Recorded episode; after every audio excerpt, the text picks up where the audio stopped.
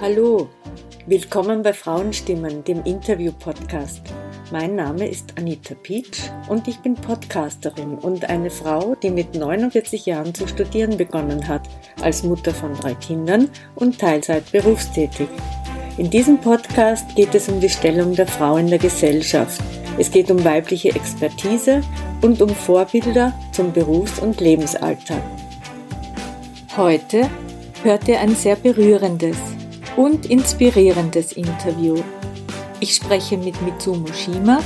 Sie ist Japanerin und eine sehr starke und mutige Frau. In einem Blogbeitrag des Sprachenzentrums der Universität Wien steht, Wer unsere Englischlehrerin Mitsumo schon einmal getroffen hat, weiß, sie ist eine Wucht. Mitsumo sprüht voll positiver Energie und überzeugt durch hohe Kompetenz.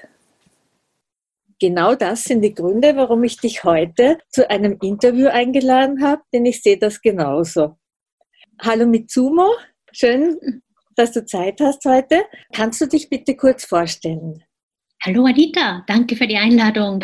Ich bin Mitsumo, bin eine 47-jährige Mutter von zwei wunderbaren Kindern. Meine Tochter ist 22, mein Sohn ist 19. Ich bin japanische Staatsbürgerin, die seit 13 Jahren sehr glücklich in Wien lebt. Ich bin gerade in Bildungskarenz von meinem Job in Human Resources am Flughafen Wien und bin auch Englischlehrerin am Sprachenzentrum der Uni Wien. Du bist in Japan geboren, dort aufgewachsen, du hast dort studiert und eine Familie gegründet. Du hast zwei Kinder, wie du uns eben erzählt hast. Wie war das, in Japan zu leben? Kannst du uns das kurz beschreiben? Japan ist ein schönes Land, ein gutes Land, ein sicheres Land, aber es gibt so bestimmte Rolle, die man in der Gesellschaft spielen soll. Wenn man die Rollen brav nicht spielt, ist alles in Ordnung, alles in Frieden, aber manchmal ist der Zwang ein bisschen groß.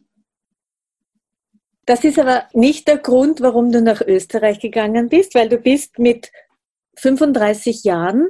Stimmt das? 34. 34. Also okay. ich war noch 33, aber in einem Monat war ich 34, so 35. Genau, und da bist du nach Österreich gekommen. Was war der Grund, damals nach Österreich zu gehen? Meine Tochter spielt Geige und hat in Japan eine Professorin der Musikuniversität Wien kennengelernt. Und sie haben sich gleich gut verstanden und sie hat gemeint, dass meine Tochter in Wien bei ihr weiter lernen soll. So bin ich mit der damals achtjährigen Tochter und meinem fünfjährigen Sohn nach Wien gekommen. Das ist schon ziemlich mutig, in einer ganz anderen Kultur neu zu starten. Soviel ich weiß, hast du hier auch niemanden gekannt. Ja, ich war damals fast 34 und ja, ich habe in diesem Land noch niemanden gekannt. Außerdem konnten wir kein Wort Deutsch. Wie war das mit der Wohnungssuche, mit der Jobsuche? Wie hast du das gemacht? Ich weiß selbst nicht mehr, wie ich das alles geschafft habe, aber mit viel Hilfe von vielen verschiedenen Leuten. Ich bin sehr dankbar dafür. Was war das Schwierigste für dich in dieser Zeit? Den Aufenthalt zu bekommen, Kindergarten, Schule, Wohnungen zu finden am Anfang. Werde ich mit der Magistratabteilung 35 lang und hart für den Aufenthalt gekämpft habe. Es ist wirklich, wirklich schwierig für Nicht-EU-Bürger. Also hat meine Tochter jeden Tag geweint. In der Früh, zu Mittag, nach der Schule, vor dem Schlafengehen. Mein Sohn hat zwar nicht geweint, aber er hat kein Wort gesprochen, kein Wort. Und hat so gewirkt, als hätte er alle Gefühle verloren. Ich habe mich oft fragen müssen, ob es die die richtige Entscheidung war und da ich auch keine Worte finden konnte, um sie zu trösten, waren auch Momente, wo ich auch meine Tränen nicht zurückhalten konnte. Habe, habe ich die Kinder zur Verzweiflung gebracht oder wäre es besser, wenn wir gleich nach Japan zurückkehren?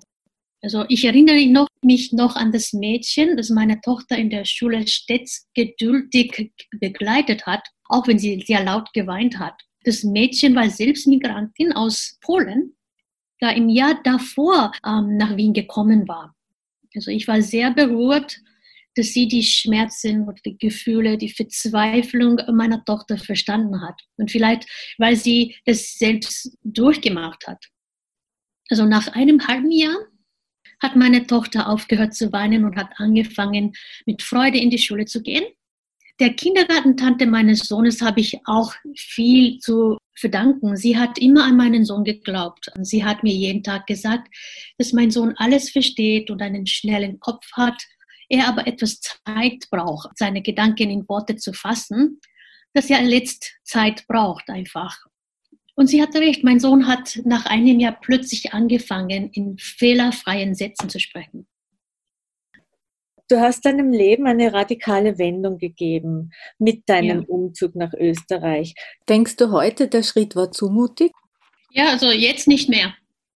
Jetzt nicht mehr. Wie gesagt, am Anfang ein bisschen oder doch etwas schwer, aber jetzt nicht mehr. Ich bin sehr froh und dankbar, dass ich hier bin und mit den Kindern hier bleibe.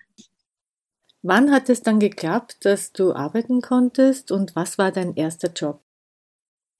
Also uns wurde die Niederlassungsgenehmigung ohne Erwerbstätigkeit verliehen. Das ist ein gutes Visum eigentlich, aber man durfte halt nicht arbeiten. Firmen, bei denen ich beworben habe, haben mir gesagt, ich soll erst mit der Arbeitsgenehmigung kommen, was mir aber nicht gegeben werden konnte, wenn ich keinen versprochenen fixen Arbeitsplatz habe. So was, ja. Hm. Ähm, 2014 habe ich die Arbeitsgenehmigung bekommen, habe ich gleich angefangen als Security Agent am, auf der Sicherheitskontrollstraßen am Wiener Flughafen zu arbeiten. Nach einem Jahr wurde ich Sicherheitskontrollaufsicht, dann zwei Jahre danach zu Service Officer und somit zur Führungskraft. Seit zweieinhalb Jahren arbeite ich in Human Resources als Recruitering. Den Job mache ich sehr gerne, denn, ich, denn es ist, als würde ich die Zukunft des Flughafens mitgestalten. Sehr gut. Du hast ja als Recruiterin dann oft Bewerbungsgespräche. Ja. Wie du das erste Mal so Bewerbungsgespräche gemacht hast, wie war das für dich? Interessant. Und ich bin immer aufs Neue von den jungen Menschen begeistert, ähm, wie sie die Welt sehen. Sie können auch sehr offen und aufgeschlossen sein diesen Umgang mit Menschen habe ich in beiden Berufen und das schätze ich sehr. Du hast ja einen akademischen Abschluss aus Japan. Der hat aber hier keine Geltung. Also damals war es äh, mindestens so. Ähm, mein Studium aus Japan, Bachelor of Arts in Foreign Affairs, wurde damals nicht anerkannt. Ähm, mir wurde gesagt, nach vier Jahren und dem Abschluss, dass ich so gut wie eine Maturantin bin. Für die jetzige Stelle am Flughafen braucht man auch nicht wirklich einen Uni-Abschluss und mein Gehalt entspricht dem nach. Meine Kinder waren da auch noch recht klein und Vollzeit hätte ich nicht arbeiten können, weil ich dann die Nachschichten machen hätte müssen. Also ich wollte dann unbedingt etwas, das international anerkannt ist und so habe ich das Cambridge-Zertifikat als Englischlehrerin in Wien gemacht, als ich 42 Jahre alt war. Diese Ausbildung hat mich zum Sprachenzentrum der Uni Wien geführt. Und mittlerweile liebe ich meine beiden Jobs. In diesen beiden Jobs hast du ja mit Menschen zu tun. Was erlebst du da so bei deiner Arbeit? Oh, da hat sehr viel zu erzählen. Japan ist eines der letzten Länder, der sehr monoethnisch ist. Jetzt bin ich in Wien. Beide meiner Arbeitsplätze sind sehr international, multikulturell und offen. Ich lerne jeden Tag Menschen auf jeder Ecke der Welt kennen. Das bereitet mir viel, viel Freude. In jedem Englischkurs habe ich fast immer Flüchtlinge gehabt, zum Beispiel, was in Tokio meines Wissens nie vorkommen würde. Auch spreche ich fast in jedem Kurs zum Beispiel über Haustiere. Ich erzähle von meinem kleinen Hund, der drei Kilo wiegt und frage meine Studierenden, was sie so für Erfahrungen haben. Einer aus Oman hat mir erzählt, dass er mehrere Kamele bei sich zu Hause hatte da habe ich mir nicht sehr viel dabei gedacht. Und ähm, bis ich einige Kurse später von anderen Studierenden aus anderen Ländern dort darauf aufmerksam gemacht wurde, dass ein Kamel einem teuren Sportwagen entspricht ich habe erst dann herausgefunden, dass mein omanischer Student viel leicht darauf Augen gespielt hatte. es gibt anscheinend Kamelrennen und Schönheitswettbewerbe und sogar Botox für Kamele. Das ist doch super interessant. Also, davon hätte ich in Japan sicher niemals gehört oder erfahren. Also ich möchte meine Ex-Studierende, die nicht mehr in Wien sind, in ihren Ländern irgendwann besuchen. Unbedingt. Du hast gesagt, du bist jetzt in Bildungskarenz. Ja. Äh, was, was machst du da? Ich bin zurzeit in Bildungsgrenz und bin im MBA-Lehrgang. Das werde ich wohl die nächsten drei bis vier Semester machen. Also das heißt, du nutzt die Pandemie, die ja auch den Flughafen sehr beeinträchtigt. Mich weiterzuentwickeln. genau, ja, beruflich weiterzuentwickeln. Wie ist eigentlich die private Mitsumo? Mittlerweile hast du einen großen Freundeskreis, ist das richtig? Ja. Ja. ja mit dir. Ich gehöre auch dazu. ähm, ich lese gerne und der E-Book-Reader hat mich sehr also, gerettet, obwohl ich eigentlich oldschool bin und lieber analog echte Bücher lese und rieche und darin herumblättere. Ähm, außerdem lerne ich sehr gerne japanische Teezeremonie und versuche so oft wie möglich zu den Stunden zu gehen. Äh, wir veranstalten Teezeremonie zweimal im Jahr in Döbling. Leider wurden beide Male dieses Jahr abgesagt. Nächstes Jahr seid ihr herzlich willkommen. Ja, da kann man zuschauen. Ja, und den Tee bekommen. Und zu Hause essen wir natürlich sehr oft japanisch. Was gibt es da für eine typische japanische Speise, die du gern machst? Reis und Miso-Suppe. Wir leben keinen Tag ohne Sojabohnen. Also viele Gemüse, sehr gerne Meeresfrüchte auch. Deine Tochter ist mit der Schule fertig und besucht jetzt die Musikuniversität der Stadt Wien. Wie stolz ist die Mama? Ja, sie hat vor zwei Jahren maturiert und studiert Geige an der Musikuniversität. Aber das ist nicht der Grund, warum ich auf sie stolz bin. Ich bin unglaublich stolz auf den wunderbaren Mensch, ähm, die sie geworden ist, auch ohne Geige und das Studium. Sie war ja der Grund, nach Österreich zu kommen. Rückblickend gesehen, wie ist das für deine Tochter? Ich glaube, sie hat einen sehr gemütlichen Platz in Wien gefunden und sie identifiziert sich als Wahlwienerin. Und war es die richtige Entscheidung in, in Bezug auf ähm, die Musik? Ist sie glücklich, da ihre Leidenschaft leben zu können? Das kann ich nicht wirklich sagen. Sie interessiert sich für vieles. Nicht nur Musik, nicht nur Geige. Vieles. Hieße das jetzt, dass unter Anführungszeichen es nicht notwendig gewesen wäre? Dass, Hierher zu kommen, meinst du? Ja. Das würde ich nicht sagen. Es war nachblickend, aber unbedingt notwendig und wir sind froh, dass wir das gemacht haben. Dein Sohn ist auch bald mit der Schule fertig und du hast mir erzählt, er möchte die österreichische Staatsbürgerschaft beantragen. Ja, das hat er gemacht und wir haben einen Termin bei der MA 35 im Dezember. Er ist mit fünf hierher gekommen und ist vor kurzem 19 geworden, weil wenn er sich nicht mehr vorstellen kann, ganz nach Japan zurückzuziehen, dort zu leben, ist es selbstverständlich und natürlich, denke ich. Also ich finde das auch wichtig, dass wir das dann hinter uns bringen, bevor er ins Berufsleben, Berufsleben einsteigt. Wie ich schon zu Beginn gesagt habe, dass eine deiner guten Eigenschaften ist, dass du so positive Energie versprühst. In deiner Nähe ist eine absolut positive, wertschätzende Atmosphäre. Das weiß ich, weil ich ja bei dir im Englischkurs war. Wie machst du das, dass du immer so positiv bist? Dankeschön, das ist das nette Kompliment, danke. Aber ich wüsste wirklich nicht, wie ich, wie ich die Frage, Frage beantworten kann. Also eines kann ich aber sagen, das hat mit allen Menschen in meinem Leben zu tun und ich bin sehr dankbar dafür. Auch Dir danke schön, Anita.